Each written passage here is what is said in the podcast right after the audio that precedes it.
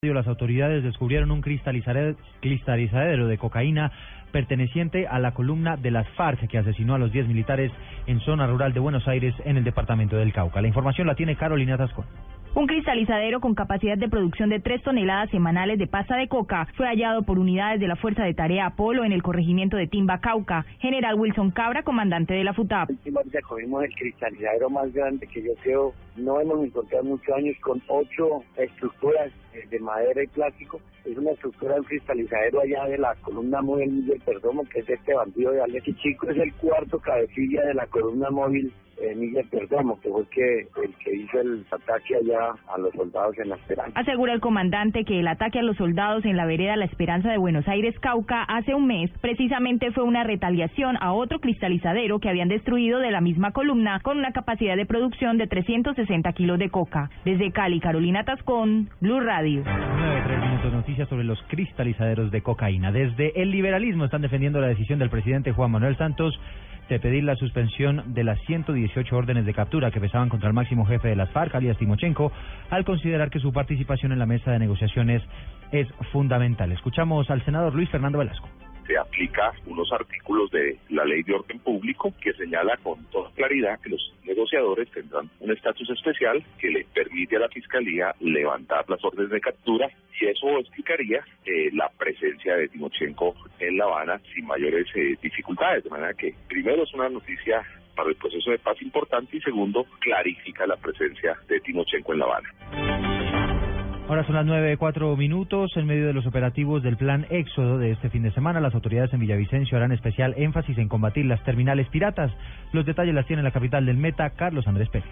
Los conductores de transporte intermunicipal de Villavicencio serán sancionados a partir de hoy con dos días de suspensión que le impedirá trabajar por recoger o dejar pasajeros en lugares prohibidos de la ciudad o mal llamados terminales piratas. La medida busca brindar un mejor servicio y seguridad a los usuarios, así lo aseguró Fabio Granados, gerente de la terminal de transporte de la ciudad. De la piratería y el revoleo vamos a empezar a atacarlos fuertemente, conjuntamente con la Secretaría de Movilidad, con la Policía de Tránsito, con todos los organismos que tienen que ver con toda la parte de movilidad en la ciudad. Entonces, eh, las empresas han entrado aquí en razón buscando que sean, son parte del problema y los hemos vinculado como parte de la solución. En el trayecto desde el terminal de transporte hasta el túnel de Buenavista, las autoridades tienen identificados ya cuatro paraderos prohibidos y son estos los que buscan acabar. Desde Villavicencio, Carlos Andrés Pérez, Blue Radio.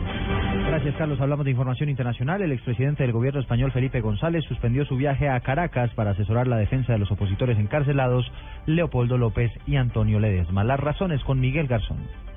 Fuentes cercanas al expresidente español Felipe González confirmaron esta decisión, aunque recalcan su intención de trasladarse próximamente a Venezuela, pese al rechazo que ha expresado a ese viaje el gobierno de Nicolás Maduro. Estaba previsto que González llegara el próximo lunes a Caracas para hacer efectiva esa labor de asesoramiento de la defensa de los opositores, pero las autoridades venezolanas decidieron aplazar la vista oral que iba a comenzar ese día contra los líderes de la oposición. Debido a esta decisión, el expresidente español pospuso su viaje a Venezuela a la espera de que se fije una nueva fecha para la misma. González garantizó su total determinación de viajar a Caracas, aunque el Ministerio de Exteriores venezolano le advirtiera que no lo considera bienvenido en el país. Yo sigo, yo sigo adelante con todos los planes que sean posibles.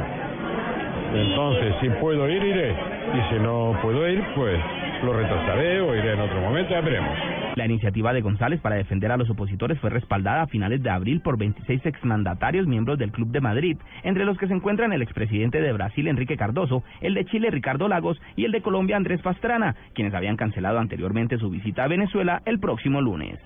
Miguel Garzón, Blue Radio información deportiva les contamos que el motociclista colombiano Johnny Hernández va a salir en la undécima posición mañana en el Gran Premio de Le Mans, correspondiente a la quinta parada del Campeonato Mundial de MotoGP. La actualización deportiva hasta ahora con Pablo Ríos el motociclista colombiano Johnny Hernández consiguió el puesto número 11 para salir mañana a la grilla de partida en el Gran Premio de Le Mans. El vigente campeón Marc Márquez fue quien se quedó con la pole position para la carrera que se llevará a cabo mañana a las 7 de la mañana, hora de Colombia. En la Fórmula 3 europea, la colombiana Tatiana Calderón terminó en la casilla 17 en la primera carrera de la jornada en Pau, Francia. En la liga inglesa, la Aston Villa, que tuvo a Carlos Sánchez en el banco de suplentes, cayó 6 a 1 frente al Southampton. Y en noticias de tenis, en este momento se juega la primera semifinal del Master 1000 de Roma entre el número uno del mundo Novak Djokovic y el español David Ferrer. Después de la una de la tarde, Roger Federer y Stanislas Babrinka disputarán la otra llave. Pablo Ríos González, Blue Radio.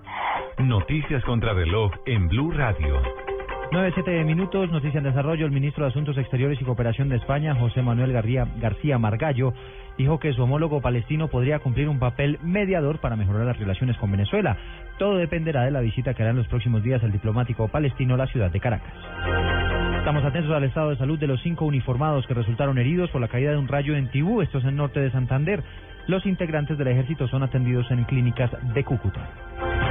Y la cifra que es noticia hasta ahora tiene que ver con el hurto a viviendas en Envigado, en Antioquia, porque de acuerdo a las autoridades y a las cifras que están entregando, este delito se incrementó en un 122%.